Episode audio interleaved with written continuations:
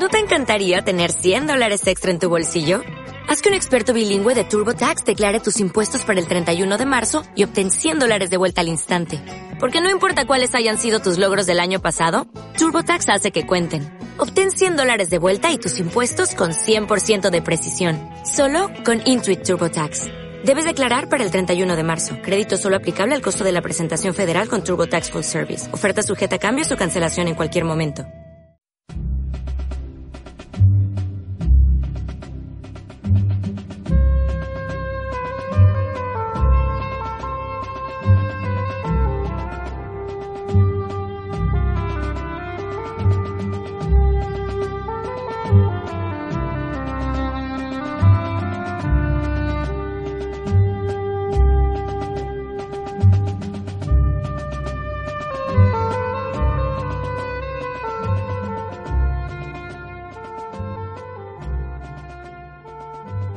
Buenos días, queridos amigos y oyentes. Es un placer saludaros y daros la bienvenida a Radio Libertad Constituyente.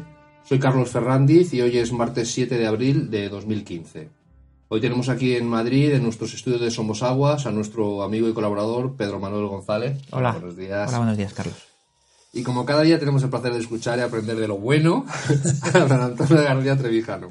Eso está bien, de aprender de lo bueno, porque aprender de lo malo, para eso ya está el, el sistema entero, incluida universidad y profesores, periódicos, eso es- de ahí se aprende lo malo. Pues sí. Bien, pues buenos días a los queridos oyentes y amigos, y hoy vamos a tratar rápidamente del tema de las encuestas que el periódico El Mundo continúa publicando a trocitos, eso no hay derecho. Es decir, no hay derecho que el periódico, para vender más periódicos y, que una noticia, como es una encuesta eh, sobre de pronósticos electorales, en vez de publicarla de golpe, él está publicando, esta es la tercera.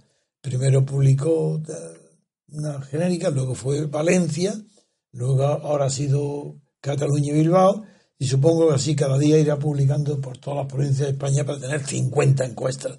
Con lo cual el lector, la persona que quiere guiarse de, cómo está, aunque sabe que las encuestas están dirigidas, aunque sabemos que, que las encuestas están, son ideológicas eh, y que están hechas para el periódico que las paga, a pesar de todo, sí, y seguimos con curiosidad porque es un dato más, aunque luego no lo confirmen los resultados y otras encuestas ya posteriores, más cercanas al momento de la elección, contradigan las anteriores. Sin embargo, es verdad que hay un cierto in- interés bastante en saber los resultados, ya que la impresión que dan la comparecencia en los medios de comunicación, especialmente en la televisión, de jefe- jefes de partidos nuevos, que parece que ocupan todo el espacio nacional y que hacen eh, propaganda de que se comen el mundo, porque no les basta con España, tienen que ir a comerse también a Estados Unidos y, la- los viajes del mundo, y a Grecia el viaje, pues me interesa conocer la encuesta. Y ahora, hoy, ya conocidas las encuestas que se hicieron para... En primer lugar se hicieron las encuestas de Sevilla, luego de, la comunidad valenciana, de Valencia, y ahora de los ayuntamientos. De los ayuntamientos ahora, eh, hoy aparece en el mundo los ayuntamientos de Barcelona y de Bilbao. Ya le vamos a pedir a, a Carlos que nos haga un resumen de las del resultado de estas encuestas en- dividiendo- separando Barcelona de Bilbao. Sí, en el, en el mundo, en la portada, ah, hay un- una noticia que dice Ada Colau ganaría en Barcelona, pero tendría casi imposible gobernar. Ada Colau, si podéis explicarle quién es. Era la, la que la líder de la plataforma antidesahucios, ¿no? Sí, de hipotecas. Sí, sí, sí, sí. Para que no, para eh, eh, impedir los desahucios. Exactamente. Es decir, para una rebelión contra la ley hipotecaria Eso es. y contra los créditos bancarios garantizados con hipoteca. Eso es contra la ejecución hipotecaria. Eso es, que no se ejecuten la hipoteca, que sea solamente pues recomendación hipotecaria, no ejecución. Eso es. Que la hipoteca se hacen para que la gente diga, hombre, recomendamos que usted pague, pero si no paga nosotros lo respetaremos. Sí, exactamente. Esa es. Sí, sí. Y, y claro, PSOE y PP empatan en el Ayuntamiento de Sevilla y el, Luego también hay una noticia que dice PNV volvería a rozar la mayoría absoluta en Bilbao. Luego la página 4 ya lo especifican un poco más. Dice una, una Barcelona ingobernable. Ah, entonces yo no me había dado cuenta que la encuesta incluye también el Ayuntamiento de Sevilla. Así que, porque antes en la página anterior han dicho el Sevilla así ingobernable, ¿no? ¿Cómo? Claro, eh, sí, el PSOE y el PP empatan en el Ayuntamiento de Sevilla, sí. Ah, es que entonces tendrán esos resultados.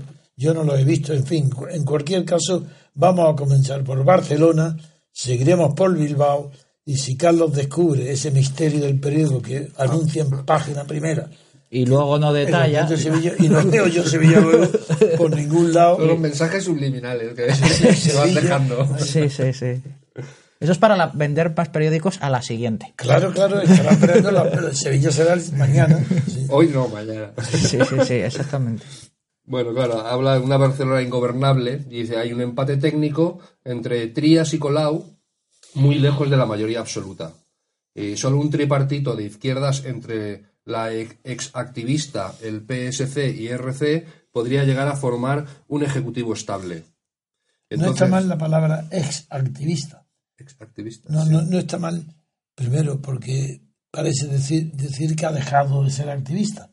Y segundo, que activista es la persona que no conoce lo que es la acción política.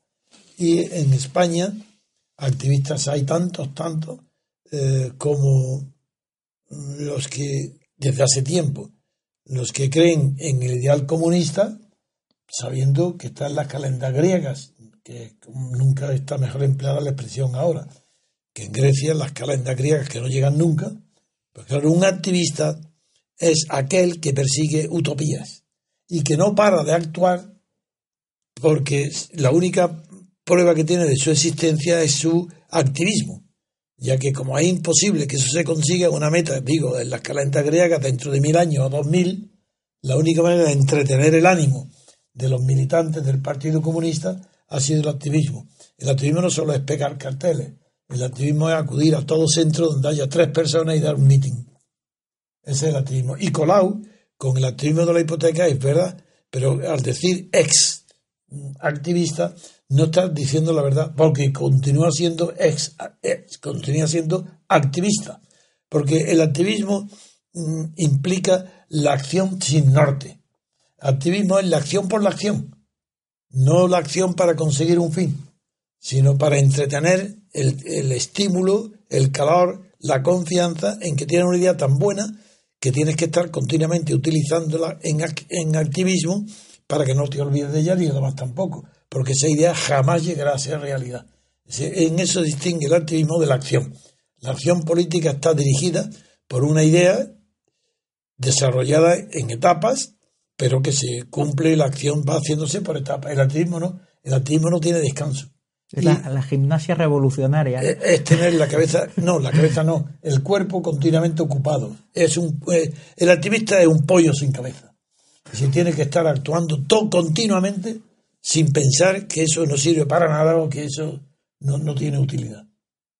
Eh, es que la reflexión sobre el activismo en España es muy necesaria porque aparte del P, P el PSOE, eh, el PNV y Convergencia y Unión, más los tripartitos de, Cataluña y en las eh, elecciones autonómicas, pues como fue en su momento el Partido Andaluz, que hoy ya no lo es, mm, todo lo demás, todo ha sido puro optimismo, que no conduce a nada, pero entretiene a los movimientos regionales, ciudadanos, las cosas locales, pequeñas, producen activismo. Solo las grandes ideas requieren acción. En España, como no ha habido grandes ideas, se ha sustituido por las grandes ambiciones.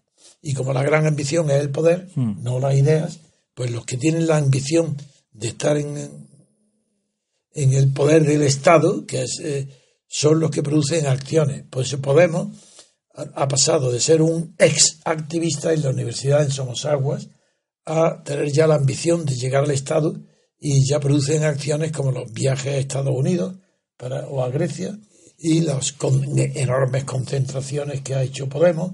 Eso ya es acción, eso no es activismo. Entonces la acción de Podemos va aumentando en la misma medida en que deja de ser una utopía, abandona los sueños de izquierda infantiles del izquierdismo comunista y va aceptando la realidad de que para gobernar tiene que irse al centro, hasta el punto que quiere situarse a la derecha del PSOE. Eso ha pasado del activismo a la acción. A ver, vamos a seguir con la encuesta. Hay- aquí hay un- una encuesta eh, con la- lo que es la intención de voto y valoración del Ayuntamiento de Barcelona. Y, y al lado hay otra con, con las elecciones municipales del 2011. Y- Para compararlo. Para compararlo, sí. Entonces, en primer lugar está Barcelona en Común, que... ¿Dónde está Poder? No, ahí, ahí está la lista de los Claro, que están, ¿no? Sí, que confluyen eh, o aglutinan eh, A la E- es activista y quién más. ICV, EUIA, Podemos, ECUO y Proceso Constituyente. Pues ahí hay casi tantos como votantes. Y le, y le da un 22,3%. Eh, que claro, esto no, No, antes no existía. aparece No existía. en el 2011. En la anterior. En ACIU, le- eh, como segunda fuerza, Convergencia y Unión sí, que tiene, le da un 21,4%. no se para, claro, como van juntos con Durán Lleida, porque hubiera sido interesante saber qué porcentaje, aunque sea pequeño, tiene Durán Lleida. Eso no lo sabemos. Son de unos y de otros, es verdad. Y el- en el 2011 eh, tuvieron un 28,7%. O sea ¿Cuánto, que cuánto? Un 28,7%. Ah, Más de siete encuestas le dan puntos un- más. Un entonces, 21, sí. entonces ha perdido mucho. Siete Porque puntos sí, y pico. Siete, bueno, depende, es la tercera parte. Sí, sí. 7 por 3, 21, pues la tercera parte. Exacto. Eh, Ciudadanos le, le da una estimación de un 14,6%. Está en tercer, en tercer En tercer- puesto, En tercer puesto, sí. Ciudadano. Muy Ciudadanos. bien. Eso es un triunfo total. Sí. ¿Y qué, cuánto le da? Y, eh, un 14,6%. Y en las elecciones de 2011, Muy poco tenía, un 2. pues. No tenían es- ni- debe ni- estar en otros. En otros. Ni aparecía. Ni aparecía. Bueno, pues eso tiene un mérito enorme. Claro. Porque aparecer en Cataluña, donde ha sido despreciado, humillado, que no estaba ni en el ni siquiera en el, en el ayuntamiento, y que aparezca ahora en tercer lugar, con un porcentaje, 14,6. ¿y con cuántos diputados? que por- De 6 a 7. es prácticamente empatado con Chiu. No, a CIU le dan de, de 9 a 10. Bueno, pero, Pero poco bueno. menos. Eso es un triunfo enorme de Albert Rivera allí, en, su, en su tierra eh, natal, porque su país, de- su patria es España, él lo dice, pero su, su tierra donde es procedente es de Cataluña. Ahí ha sido despreciado y humillado y es un triunfo enorme en el resultado que, que, al que le atribuyen estas encuestas en el caso de que las obtenga. Claro. Eh, luego por detrás está PSC, que le, Hmm. le da una estimación de 13,2%. ¿Y antes cómo estaba?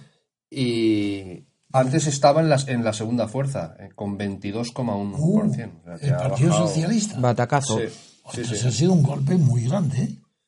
Eh, luego viene Perdedor, el es- PSOE. Esquerra Republicana, Anda, otro. A un ver. 12,5% le, eh, le dan esa estimación.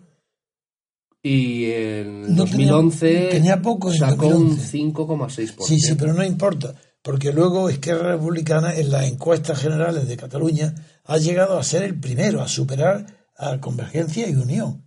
Entonces esto indica, aunque no sean las comunitarias, el ayuntamiento, pero no importa. En Barcelona es la capital más politizada Desde luego. y lo refleja, y refleja, quiere decir que el hundimiento de, de Esquerra y Un- es, es muy grande. A lo mejor también una explicación es también que el PSC no es el PSOE, es un partido distinto, en realidad es catalán. Sí, el PSC catalán. Y en- al ser mucha parte del, P- del PSC, pues está es que la a última, favor de la- la última encuesta de la que yo hablo, en que estaba Mm. Izquierda Republicana delante de Chiu, también estaba el PSC. el PSC, claro. a sí. pesar de lo cual, Izquierda Republicana era la primera y con diferencia. Eso es, sí, sí. Eh, no, es la derrota del soberanismo lo que ha hundido a Izquierda Republicana. Es decir, el falso, el paripé, que es la palabra que... el- el- la comedia, el teatro del 9N, aquellas eh, consultas de papel, Sí. es lo que hundió a Izquierda Republicana. Luego sale el PP con un Ah. 10,3%. ¿Y cómo estaba antes? Otro, ese Esta- en el 2011 salió como tercera fuerza política, Es que con tenía- un 17,2. es que tenía más. Sí, sí, sí. Un 17,2. Entonces también es patacazo. También. Ah, aquí le dan un- en la sexta posición. Sí, no, eso sea- también ha caído mucho. Mm, Sí. Y ya no hay más fuerzas luego representadas. Luego hay otros que ponen Sí, un pero ya no 5,7 y ya no. Pues- entonces, aquí de destacar hay dos cosas a destacar. Uno, que la mezcla de eh, Cataluña en común, que me es difícil pronunciar en común, común, eh, yo que no puedo pronunciarlo, me es muy difícil. Ya conocéis cómo me- tengo alergia a las palabras extranjeras, entonces común me parece extranjero, común. Bien, pues los, los dos novedades que van a tener repercusión en el futuro de Cataluña son, por un lado, no Colau, sino el conjunto de izquierdistas que se agrupan en Cataluña en, en común, Barcelona en común, Sí. eso, y Albert Rivera con Ciudadanos. Esos dos son las novedades y esas novedades trastornan por completo el mapa tradicional de distribución del poder partidista en Cataluña. No he dicho, no hablo ni de poder social ni de poder político, porque eso en España no se sabe. En una partitocracia no hay más que poder repartido entre partidos. Lo demás no se sabe. Lo demás son eh, demagogias, propaganda, eh, que sabemos la realidad sin, sin que Cataluña se votara con libertad, de verdad, eh, no en una partitocracia, donde hubiera ideas claras de, de independencia, sí, de Cataluña, claramente, ideas de democracia que no existen, eh, más que con ambigüedades mentiras. Así que esta encuesta es útil para aclarar eh, que los partidos son de papel, de bambolina, de los partidos tradicionales, Convergencia y Unión, Izquierda, todo eso han nacido al calor de la mentira de la transición española. Y desde luego, no es que yo piense igual que Podemos, no es que Podamos, es que he, pensado eh, que la transición española es falsa cuando Podemos ni había nacido.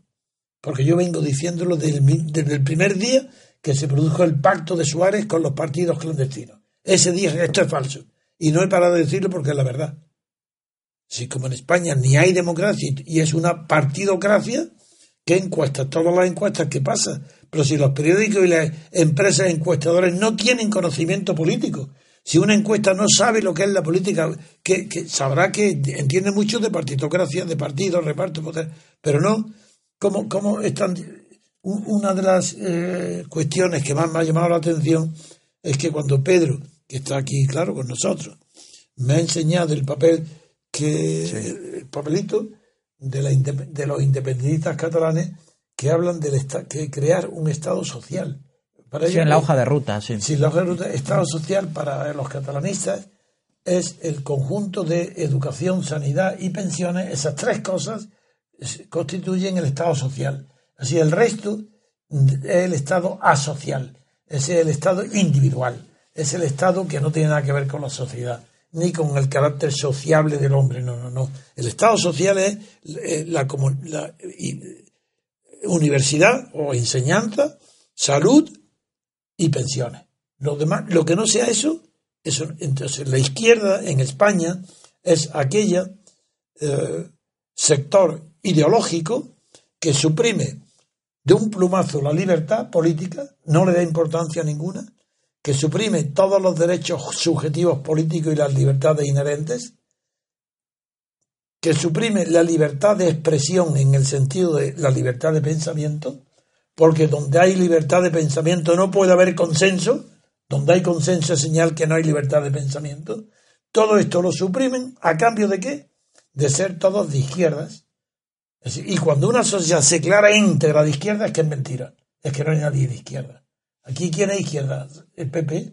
¿Por qué el PP? Porque, porque es el Estado social, como él es la educación, la sanidad y las pensiones, el PP. Pero que el PSOE ha fracasado porque no es socialista y el Partido Comunista se elimina porque ahí viene Podemos. ¿Y qué huele la bandera de Podemos? Educación, sanidad y pensiones. Pero no os dais cuenta que PP y Podemos es lo mismo. ¿Por qué? Porque todos son facciones del Estado. Se disputan entre ellos el poder para repartirse los privilegios y la canonjía de estar en el Estado. Sueldos, robos, corrupciones. Eh, Evidentemente, es, eh, es, es más rentable la corrupción estando en el Estado que en la sociedad y menos peligrosa. Si la corrupción en el Estado, ¿cómo la van a perseguir si son los mismos que han de perseguir la corrupción los que están corrompidos en el Estado? Pero ¿cómo si no os dais cuenta que todo es mentira, que no hay más que Estado, es decir, que no hay más que el Estado, no que gobierna, que impone las leyes y el gobernado que tiene que obedecerlas? Pero todo lo demás es falso. Vamos a ver ahora si esta falsedad de Cataluña, esta distribución artificial de la fuerza de los partidos estatales catalanes, de la partitocracia municipal en Barcelona, a ver qué pasa con la eh, encuesta hecha eh, respecto a las esperanzas o expectativas de la partitocracia eh, vasca en Bilbao, en el ayuntamiento de Bilbao. Vamos a ver, Carlos. En la página 5 eh, dice el PNV repite en Bilbao. Podemos, tercera fuerza. El PP perdería entre uno y dos concejales, pero volvería a ser el segundo partido más votado. Y aparece una encuesta muy similar eh, con, para el Ayuntamiento de Bilbao y aparece como primera fuerza el PNV con un 39,4%. ¿Y qué pasa allí con el PSOE? El, con el, el PSOE Vasco. aparece en, en- en quinta posición Uf. el, el- el PSE Uy, con un 10,5%. De, de un. Bueno, la verdad es que en el 2011 salió como cuarta fuerza. Tenía Ah, un, un ta- 13. no, ya estaba mal. Ya, está, ya estaba tocado. Sí, y ya va- sigue para abajo, vamos. Sí. El PNV que eh, le dan una estimación de voto de, de un 39,4 y en el 2011 tuvo un 44,2. O sea que también baja. Ahí lo principal entonces es el PNV, que el primero casi roza la mayoría absoluta, ¿no? Por lo visto. Sí, no, sí llega, eh, la estimación es del 39,4. ¿Y el número de diputados? De, la edad, de edad de 13 a, a 14. Y en el 2011 tuvo 15 concejales. Eh, eh, Está igual. Más o menos. Conserva la Sí, hegemonía. Más o menos, sí. Sí. Baja un poquito. Así eh, dentro del Estado, dentro del Estado conserva, la, es la facción estatal que conserva la hegemonía. Como segunda fuerza eh, sigue apareciendo el PP, que eh, le da una estimación de 13,3% y en el 2011 ten- tuvo un 17,2%. No, pero una pérdida notable. Eh, sí, una pérdida notable, pero sigue siendo segunda fuerza. Como tercera aparece Podemos con un, un 11,8%. Bueno, pero Podemos un fracaso total. Pero claro, esto es una estimación que... No, no, estamos veremos. hablando, estamos hablando Claro. claro. de la encuesta. Estamos, eh, en esta estimación, si se cumplen estos resultados, el, el Pablo Iglesias que viaja a Estados Unidos para hacer entrevistas en el New York Times diciendo que puede ser el próximo presidente del gobierno, pues resulta que, que ni siquiera en, en los sitios donde podría haber tenido una mayor repercusión como en Cataluña y en el País Vasco, porque eh, sería algo nuevo, eh, que pretendido como revolucionario frente a los nacionalismos, como, él como Podemos ha tomado una postura completamente ambigua, desde luego, pero, pero empezó diciendo que por supuesto que el derecho a decidir, Sí, sí. empezó que por supuesto, pues no señor, por supuesto que no sabes nada. Porque si supieras algo, señor Iglesias, sabrías que el derecho a decidir no existe en ninguna parte del mundo. Que no existe. ¿Qué, qué es ese derecho a decidir? Pues el derecho a decidir es la facultad que tienen ciertos los derechos para decidir aquellas cuestiones inherentes al derecho.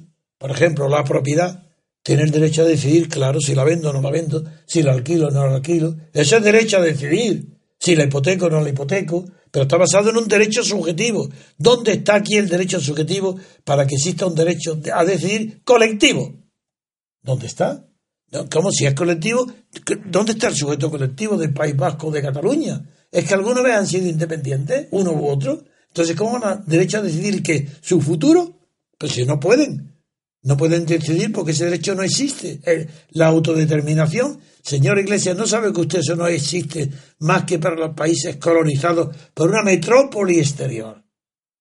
No que Cataluña nos roba, porque ya por lo menos desde que se apareció el robo de Puyol ya no se dice Cataluña nos roba. Ahora ya se distingue. En Cataluña se distingue una cosa, el independentismo catalán, no porque España nos robe, porque ellos saben ya que quien roba es Puyol y más. Pero ya ahora hay que. Y aquí en el País Vasco lo mismo. Es un fracaso absoluto de Podemos. En las encuestas, por supuesto. Y sigue, vamos a ver contra resultados.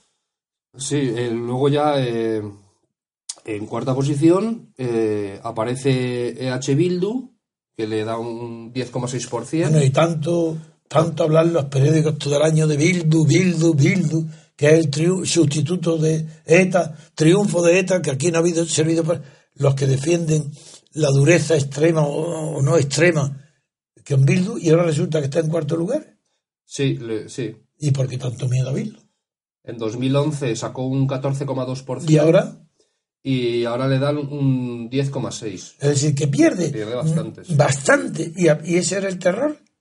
Sería interesante a lo mejor ver lo que pasaría en San Sebastián, que ahí tienen la alcaldía. Claro, pero como está. Eso para otra entrega. solo, para Bilbao. Eso para mañana o pasado. sí, sí, sí. Luego eh, aparece el PSE con un 10,5 y en el 2011 sacó un, 13,5. O sea que también baja. ¿Quién? ¿El PQ? Ese. El PSE. El Partido Socialista de Euskadi. Sí. sí, sí, sí. Ah, bien, pues nada, otro, eso se merece todo lo que le viene de mal encima. Porque son, eh, ellos tienen la patente de corso de la socialdemocracia. Así, hoy todo el mundo en, España y, casi en Europa son socialdemócratas. Pero nadie le va a disputar al PSOE que el que inaugura en España la socialdemocracia, es decir, la corrupción de las, del socialismo, es Felipe González. El pedigrí, vamos. El pedigrí. Eso, nadie se lo va a quitar. Mm. Si los traidores al socialismo, que se llama socialdemocracia, eso, ese título de honor lo tiene el PSOE. Eso que nadie se lo dispute. Ahora lo que hacen es copiar a la corrupción ideológica del PSOE. Y la socialdemocracia hoy llega, ya como es natural, a Rajoy.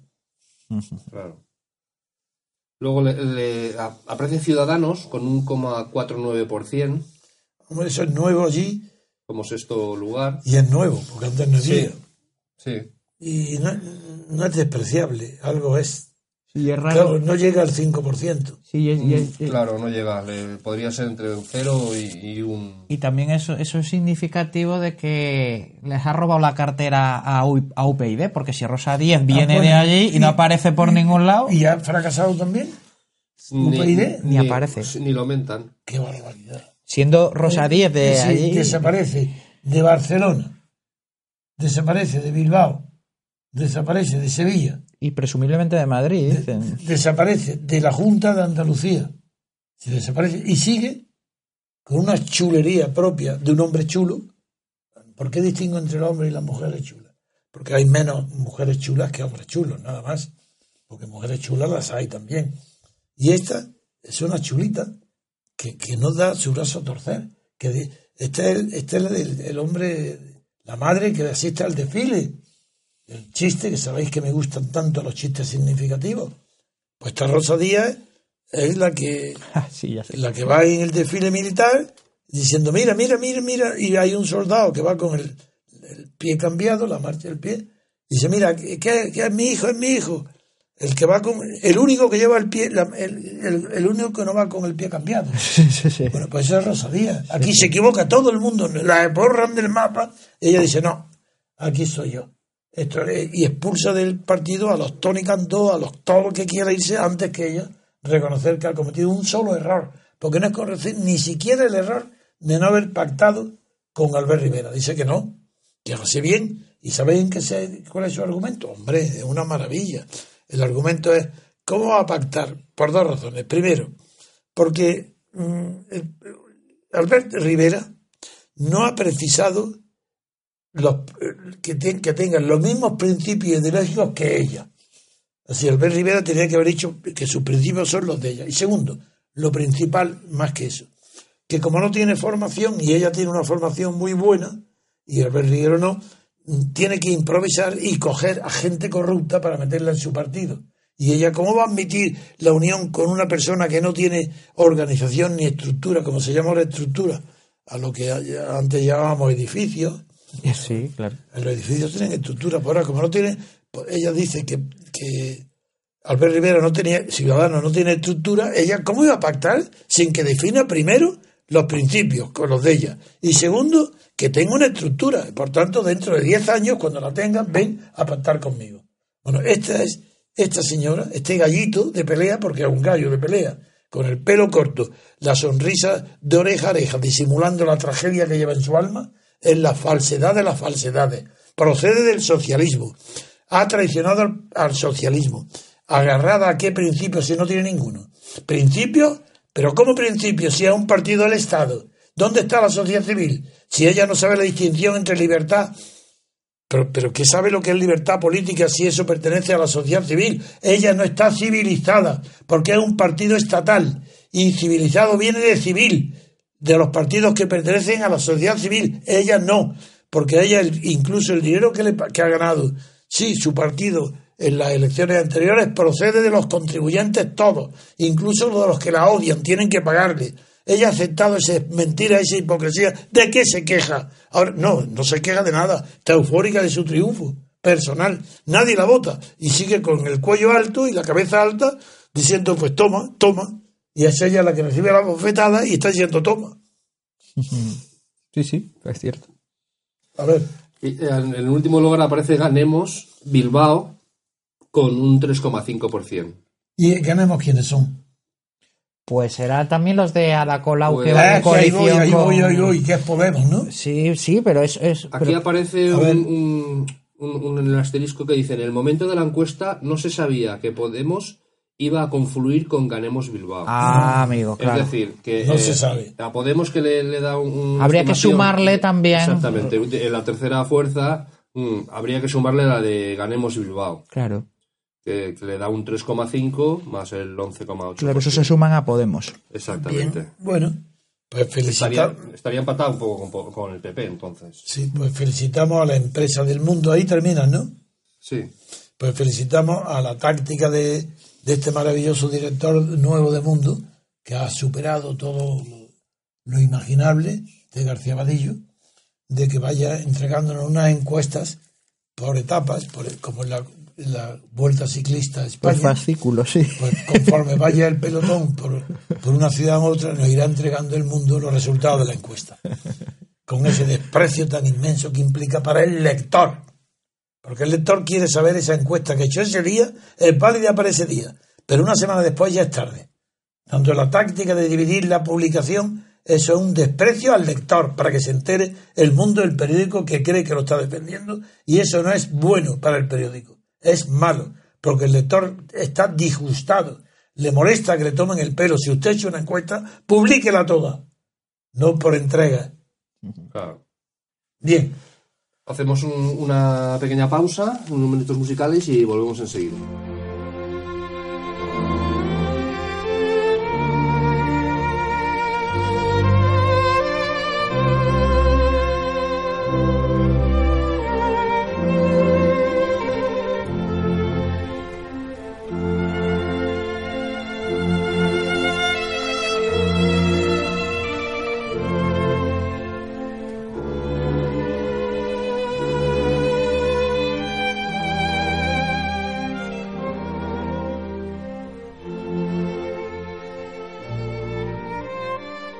Ya estamos aquí de nuevo y vamos a analizar una noticia que aparece en, el país que dice la cúpula de Podemos se divide a causa de la investidura de Susana Díaz. La decisión sobre la investidura de Susana Díaz como presidenta de la Junta de Andalucía refleja divisiones en la cúpula de Podemos. Pablo Iglesias supeditó ayer el diálogo con la, con la dirigente socialista a unas líneas rojas no negociables, en contra del criterio de parte de su ejecutiva. En la página 14 amplía la noticia y dice división en la cúpula de Podemos por el apoyo a Díaz. Se refiere a Susana Díaz. Pablo Iglesias desautoriza a su núcleo duro y fija unas líneas rojas no negociables. Eso la, yo no lo entiendo. a la presidenta de la Junta en funciones. Volveremos a ello. Eh, Voy a hablar de ese tema. Sí. De manera que dice que desautoriza al núcleo duro. Exactamente. Desautoriza su núcleo duro y Eso es. El núcleo duro estaba formado por Teresa Rodríguez, que ha sido la vencedora de Podemos en en las elecciones andaluzas, apoyada no se sabe por quién. Pero era el núcleo duro, que exigía tres condiciones. Las tres condiciones que todo el mundo las repaso para que lo recuerde. No trabajar con los bancos que desahucien. No mm, admitir, admitir a los despedidos a cambio de despedir a los sueldos asesores no funcionarios y el tercero y exigir la dimisión de Grimau, y Griñán, de Griñán y Chávez. Es decir, esas eran las tres condiciones duras, lo que se llama dura. Bien, eso es lo que sigue Teresa Rodríguez. Bien, ese es el sector duro. Frente a ese sector, estando Pablo Iglesias de vacaciones, porque de vacaciones quiere decir de palabra, para una persona que habla tanto como él, estar 15 días sin hablar es las vacaciones.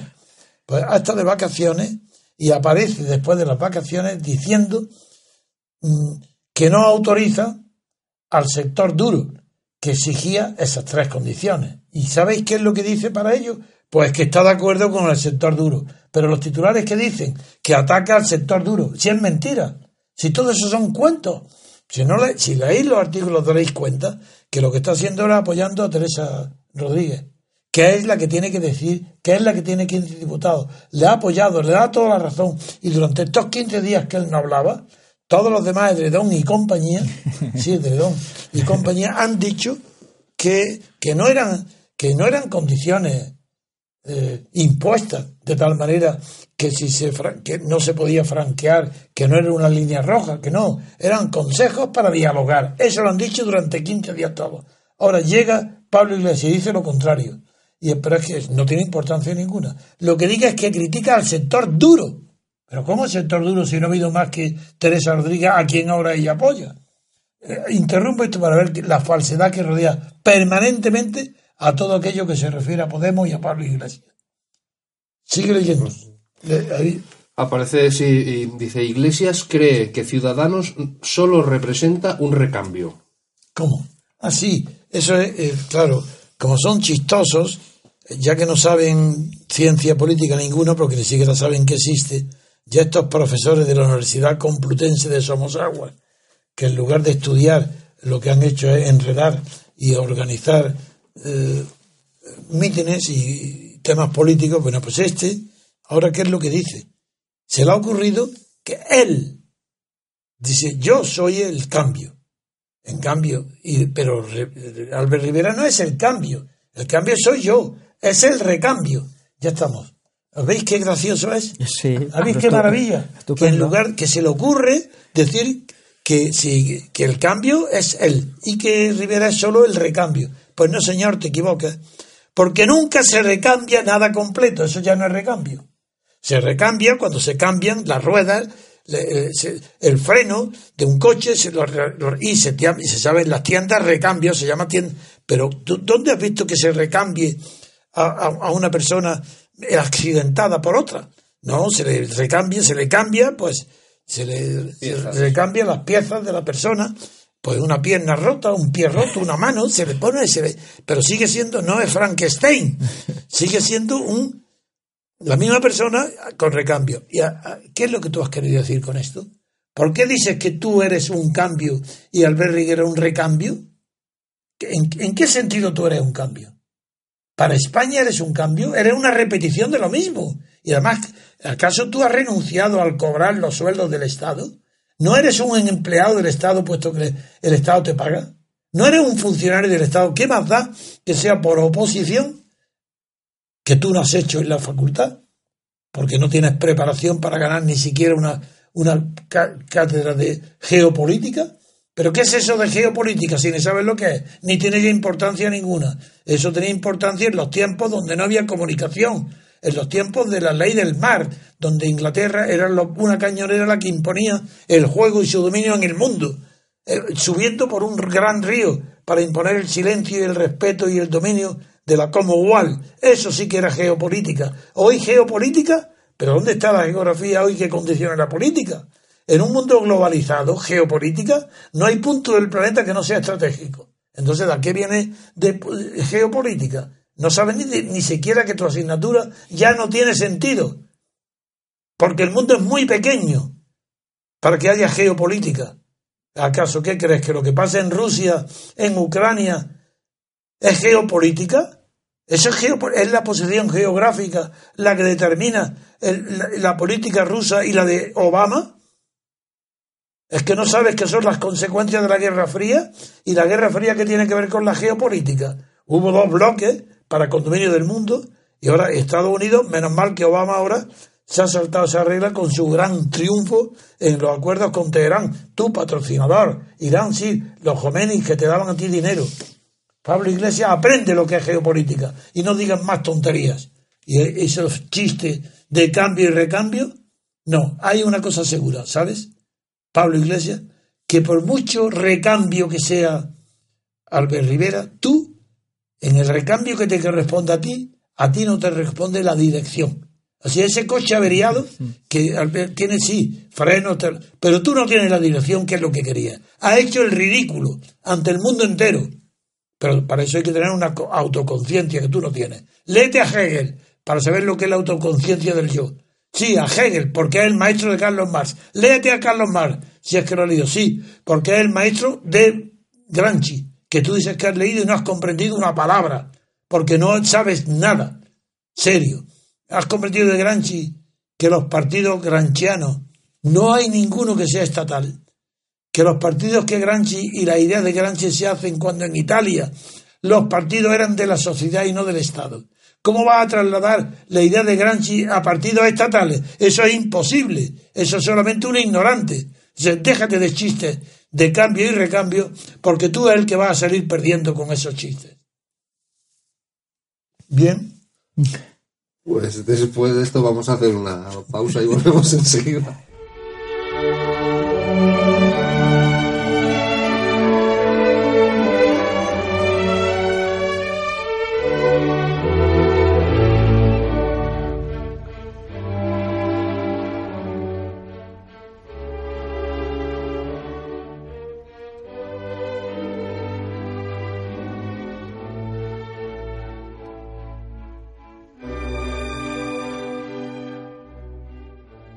Estamos aquí de nuevo y ahora le voy a dar paso a don Pedro Manuel para que nos comente un poco.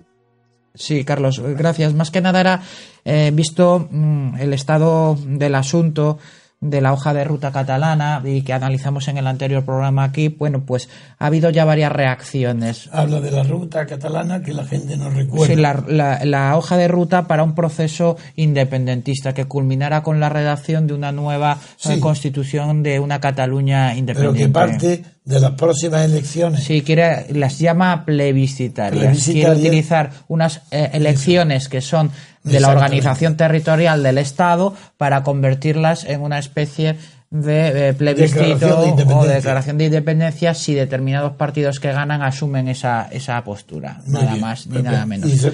Bien.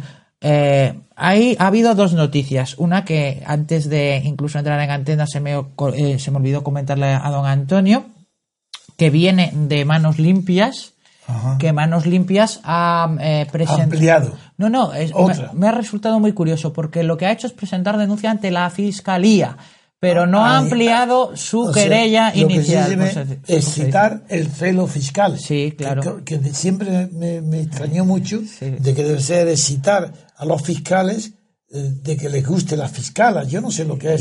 excitar el celo. El, celo es otra cosa también. Hombre, excitar el celo. Pero siempre me extrañó que era impúdico decirle a los fiscales que uh, excite el celo fiscal.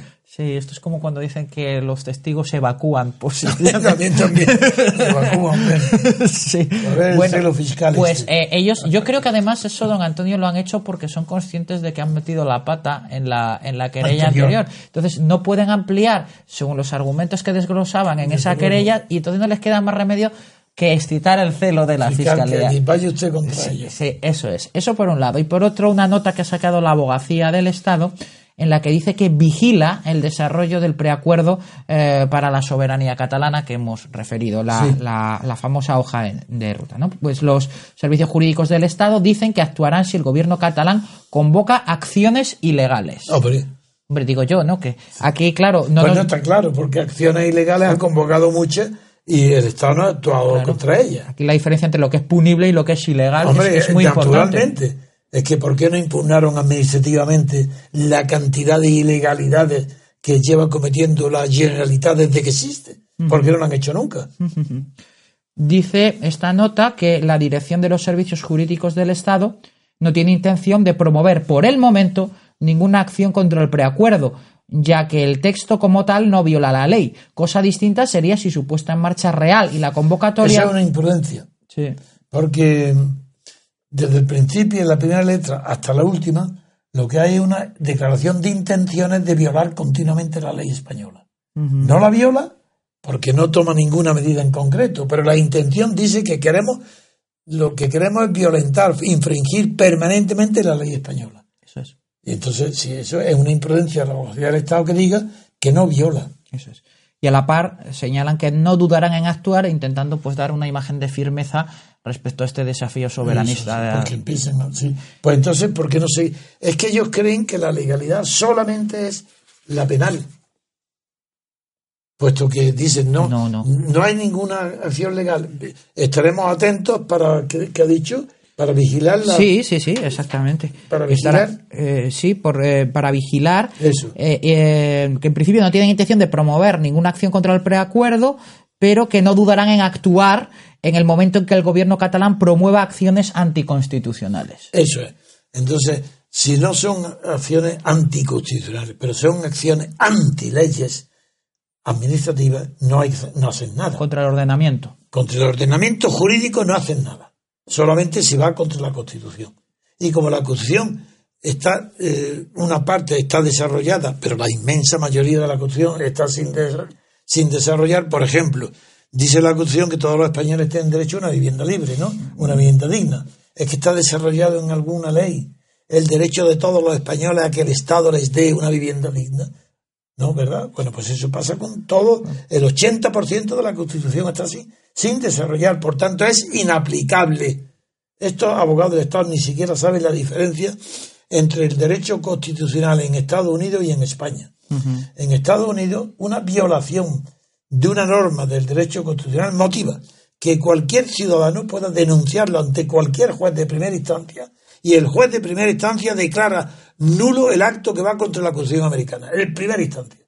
Y si el que perjudicado no está de acuerdo, recurre a la segunda instancia. Y si tampoco está de acuerdo, va al Supremo. Y allí hay una sección que se llama constitucional que decide definitivamente si se ha infringido o no el derecho constitucional. Pero eso en España no tiene ni idea nadie, puesto que no conciben que un juez aplique la Constitución y hace bien en no aplicarla.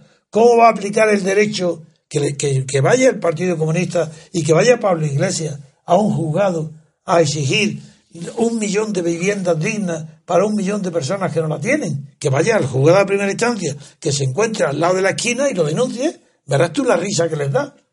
Entonces no se dan cuenta que están apoyando una constitución de pacotilla, que es, esa sí que es social. Eso sí que la constitución es social. Porque tiene contenido socialdemócrata inaplicable, porque no tiene ninguna norma que lo desarrolle, porque es imposible. nadie puede decir que todos los españoles tienen derecho a una vivienda digna. Como tampoco puede decir que los viejos tengan derecho a divertirse. Y lo dice el, inmer, el inserso, eso, inmerso, ¿cómo se inserso, Sí, sí. El inserso, bueno, pues es inserso.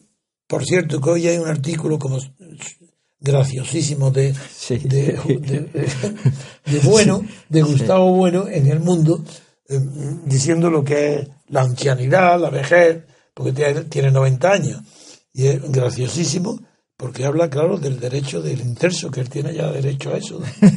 sí, sí, sí, sí, Bien, nosotros por nuestro lado, don Antonio, y para que lo sepan nuestros oyentes, también hemos eh, obtenido el texto original de, pues venga, vamos a ver. De, la famosa hoja de ruta. Y bueno, en, principio nos, nos, ha sorprendido mucho eh, las afirmaciones que, o, que, plasmaba o que sacaba el mundo para sus titulares de, de, lo que realmente dice el tenor literal de esa hoja de ruta. Sí, que ahora tú ya la has leído, la has estudiado y ves que no se corresponde de ninguna manera. No, porque ahí estaba hablando de impedir, que es la palabra clave en, eh, en todo esto para la perfección del ilícito de, sedición. Para entender lo que es el delito de sedición. Eso es. Que la palabra clave es impedir. Impedir, efectivamente. Y eso es lo, eh, lo, que efectivamente ellos anuncian que va a haber un impedimento, pero en la propia hoja de ruta no se materializa eh, concretamente. Todo esto eh, dentro de la nefasta articulación sistemática que hace el Código Penal del delito de sedición, que lo sitúa fuera de los delitos contra la Constitución para encuadrarlos dentro de los que son los del orden público. Orden público, muy bien. Entonces, para algunas personas de buena fe, que me han oído y que me escriben, algunos de ellos con bastante buena formación jurídica, pero no comprenden que lo que yo he dicho aquí en la radio y me he comprometido, yo a que lo haré, es a invocar en el momento justo que tenga la documentación adecuada, que la estamos reuniendo, es invocar la aplicación directa del artículo 548 del Código Penal, que no es el delito de sedición, es otro delito, que no es de sedición, pero que es un delito autónomo que el 548 que se llama delito de provocación, conspiración y proposición para la sedición. Ese, ese artículo mm, no tiene la palabra impedir, como la tiene el artículo que define la sedición, que es el 544, el que se hace público y tumultuariamente para impedir. Aquí no, en el artículo 548, la esencia de ese delito no está en impedir la aplicación de las leyes españolas. No, no. La esencia es que se, se conspira, se provoca y se propone la sedición de tal manera que se distinguen dos tipos de acción para provocar, conspirar o proponer. Dos tipos dentro del artículo 548. El en el caso de que esa proposición prospere, tenga éxito, y en, cuyo caso llega a tener efecto la sedición, pues tiene una pena. Si tiene efecto la sedición, tiene una pena mayor. Y los que son responsables de haberlo provocado, conspirado y propuesto la sedición, eso se les llamará entonces promotores. Luego hay dos delitos antes de la sedición, antes. Uno, las que provoquen, conspiren y propongan la sedición, y otras, los promotores de la sedición.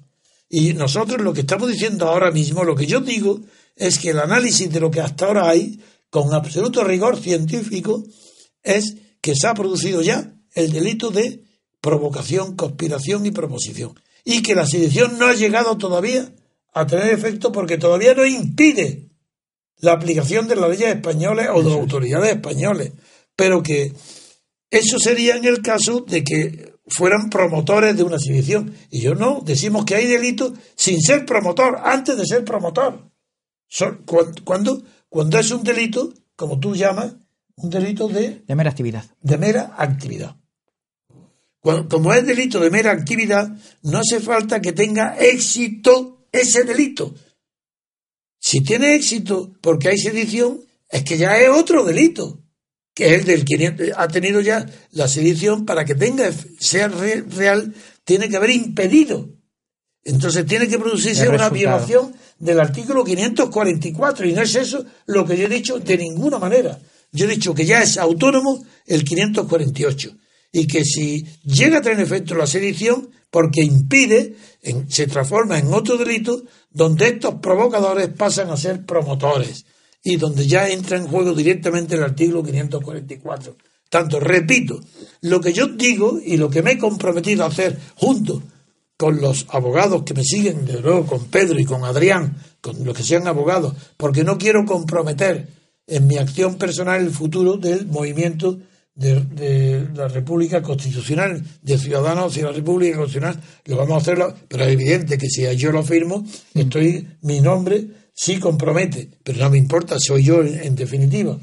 Pero claro es que distingo como cosas completamente diferentes. Una cosa es el delito de sedición Y otra cosa es el delito cometido por las autoridades de Catalana o las siempre que la sedición no llega a tener efecto.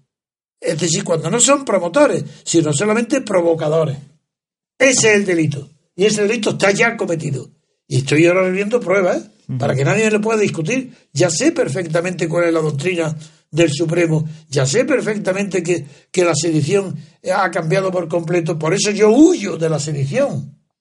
Porque no quiero hacer el, tonto ni, ni, ni, como si fuera un ignorante, ir directamente a hincar ahí la, eh, el error pidiendo a un tribunal que va a apoyar nada más que a la clase establecida, un tribunal que apoya esta Constitución, este Estado, es decir, un tribunal enemigo de la libertad, del derecho y de la justicia, no le voy yo a proponer que haga algo en contra de lo que él cree. No, quiero que haga algo que él cree, que es el 548. Algo que ellos defienden, el artículo 548, la provocación. Antes de que esa provocación convierta a los provocadores en promotores. Antes. Es decir, antes, como si la sedición nunca llegara a tener efecto, que no la va a tener. Con arreglo tal como está redactado hoy, impedir, pero ¿quién? ¿Qué Para impedir la aplicación en Cataluña. Es que es un contrasentido. La regulación de la sedición es tan mala, tan mala, tan mala, que para que tuviera lugar una sedición en España, tendrían que impedir por la fuerza, nada más que puede ser por la fuerza armada, la aplicación en Cataluña de las leyes aprobadas en el Parlamento de Madrid. Mientras no impidan que esas leyes españolas, no hay sedición. Esa es la locura, la mala fe, la traición a lo que es una sociedad moderna, avanzada, que sabe distinguir estos, estos promotores de la Constitución española, estos hombres irresponsables que abordaron el paso del franquismo a la monarquía como si fuera un paso dentro de la misma dictadura que, fue, que lo fue, pues estos son los que se la ha escapado, que, que han tenido, no se han dado cuenta que al copiar en, en códigos penales de la República anteriores que existía el delito de provocación, en esa definición ya está admitido que puede haber un delito de provocación sin que haya sedición. Y eso es lo que nosotros vamos a, lo que yo voy a aplicar. Así, tu propia ley, tu propio precepto, tu propia doctrina la invoco para que contenes como provocadores, conspiradores y propositores de, proponer mm. a todas las autoridades de la autonomía catalana. Esa es, y eso lo digo para que se entere todo el mundo, porque no hay engaño ninguno. Y, si lo pierdo, siempre podré decir que, que no aplican su propia ley pero la publicará la prensa, lo dirá todo el y verán que es clarísimo que yo, yo lo que yo pido es una querella, lo que es una querella, que la publicaré en la prensa, donde pico la aplicación directa del artículo 548, que no es la sedición, sino el, para los casos donde la sedición no llega a tener efecto, pero que estén las intenciones de los provocadores y que haya actos públicos donde se reconozca la provocación, la conspiración y la proposición. Basta con que se reconozca en actos públicos, nada más. Y bien por escrito, bien de palabra, bien de obra, eso las palabras provocación, conspiración y proposición, a través de la jurisprudencia del derecho penal, ya están de sobra conocidas. Esto es lo que quería aclarar hoy. Y otra pausa. Sí. Sí, pasamos. pues vamos a hacer una pequeña pausa y volvemos enseguida. Otra noticia.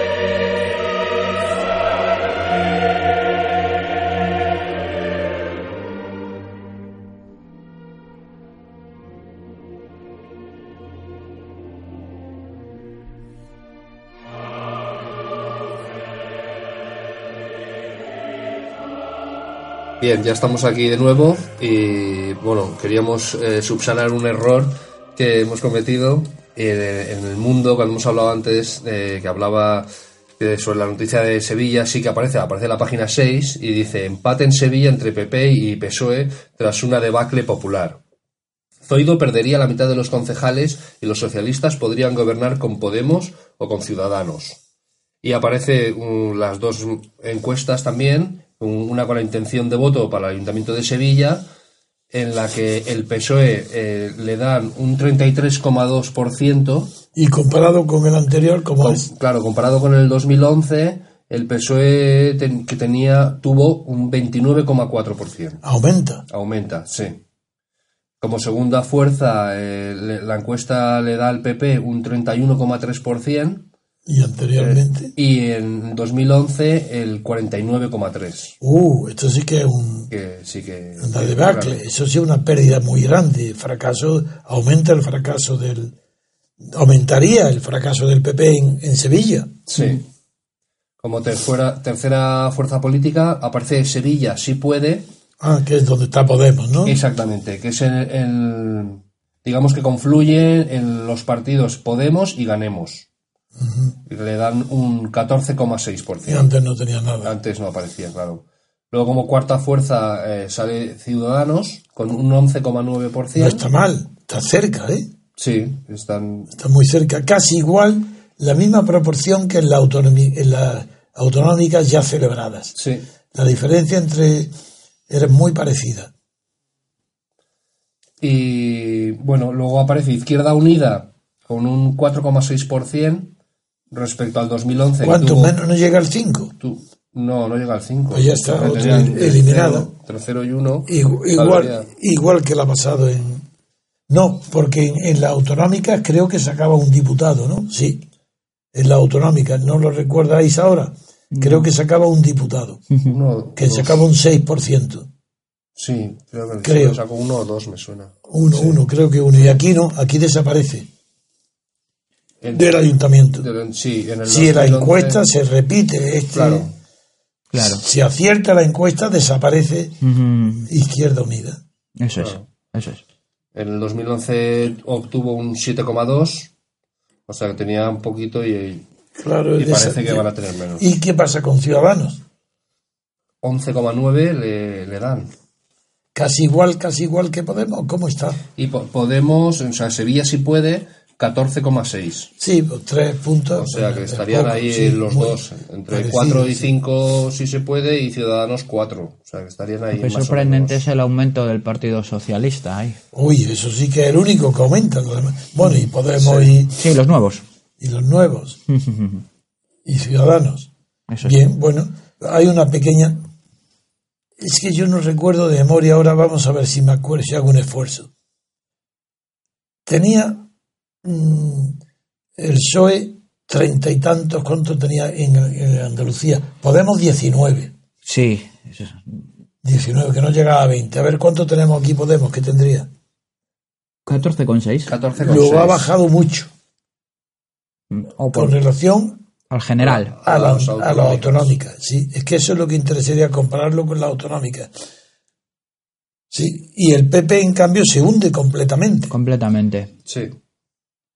Sí, sí. Porque antes perdió las elecciones, pero no estaba tan lejos. Y ahora ya en el ayuntamiento es la debacle. Sí, así En es. Sevilla, sí. En Sevilla, sí. Bueno, pues bien, con esto ya hemos corregido el tremendo error de no, de no haber caído En que estaba. en que en el Hombre. mundo había publicado también la encuesta de Sigma Dog sobre la proyección actual del día de ayer, de cuando lo hicieran, para las elecciones al- municipales en Sevilla. En Sevilla. Sí, exactamente. Vamos a dar paso a unos minutos musicales y volvemos enseguida. Muy bien.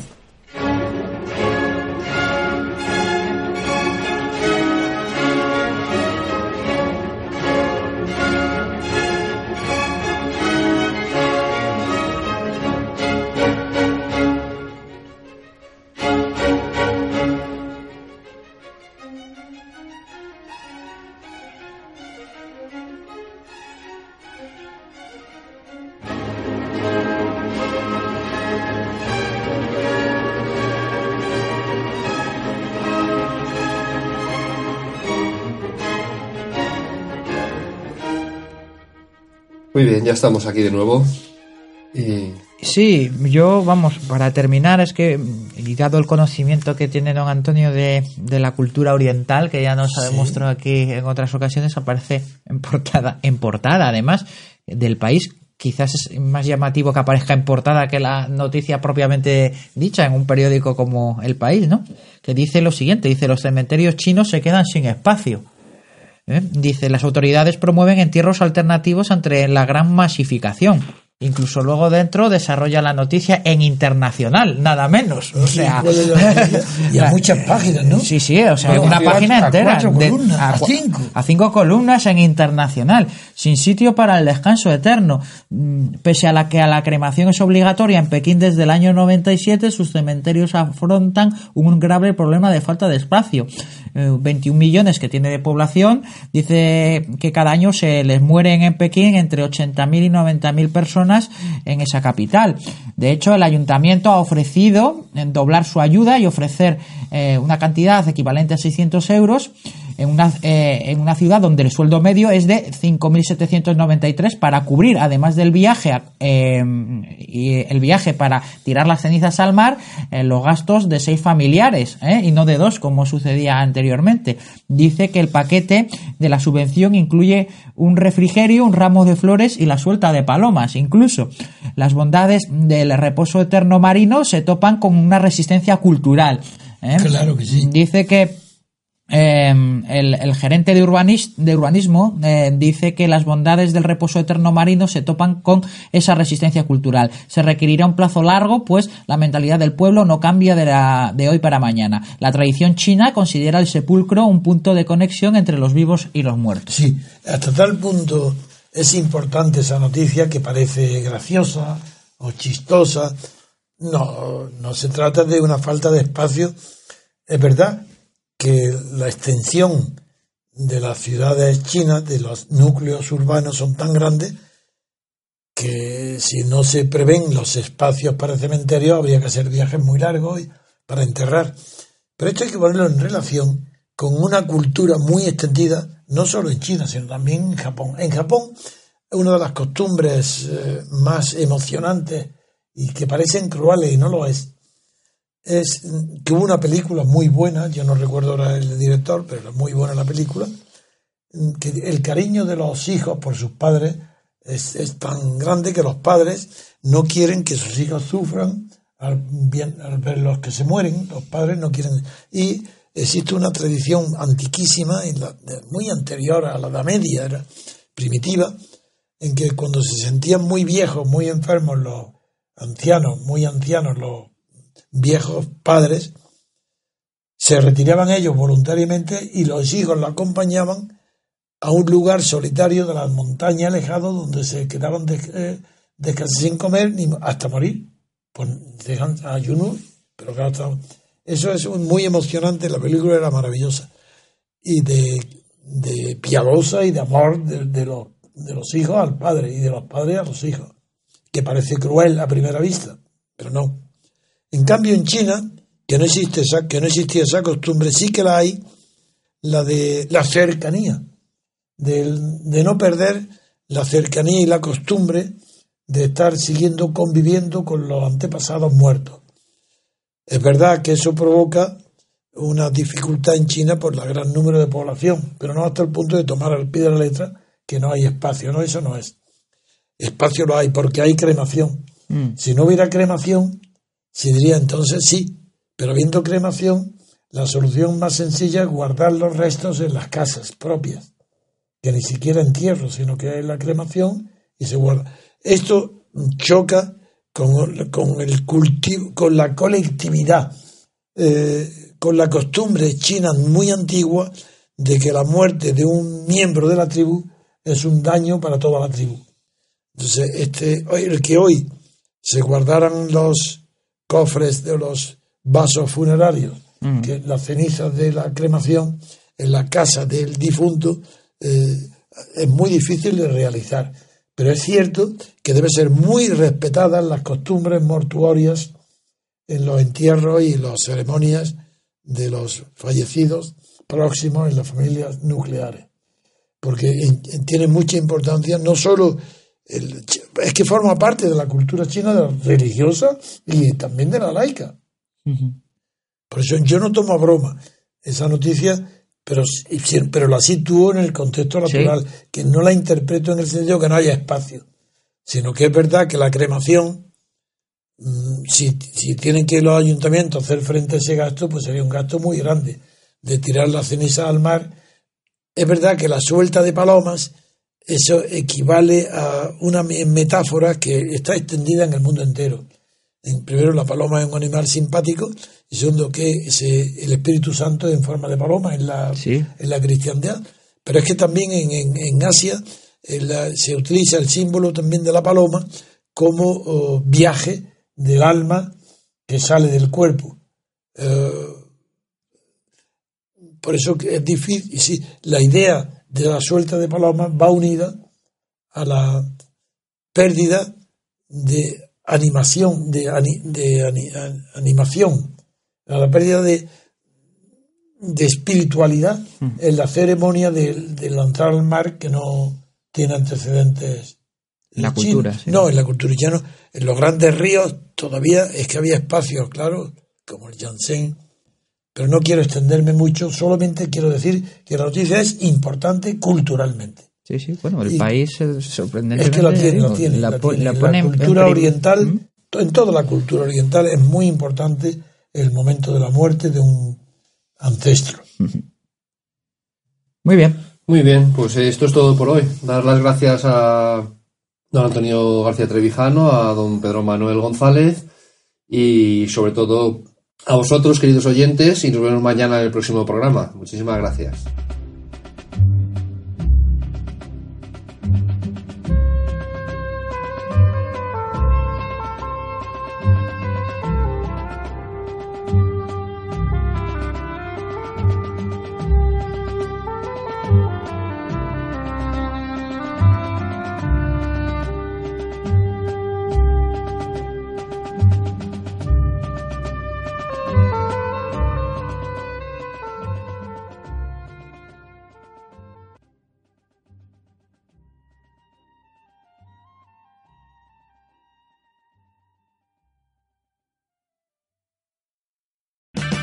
O'Reilly Auto Parts puede ayudarte a encontrar un taller mecánico cerca de ti. Para más información, llama a tu tienda O'Reilly Auto Parts o visita oreillyauto.com. Oh, oh, oh,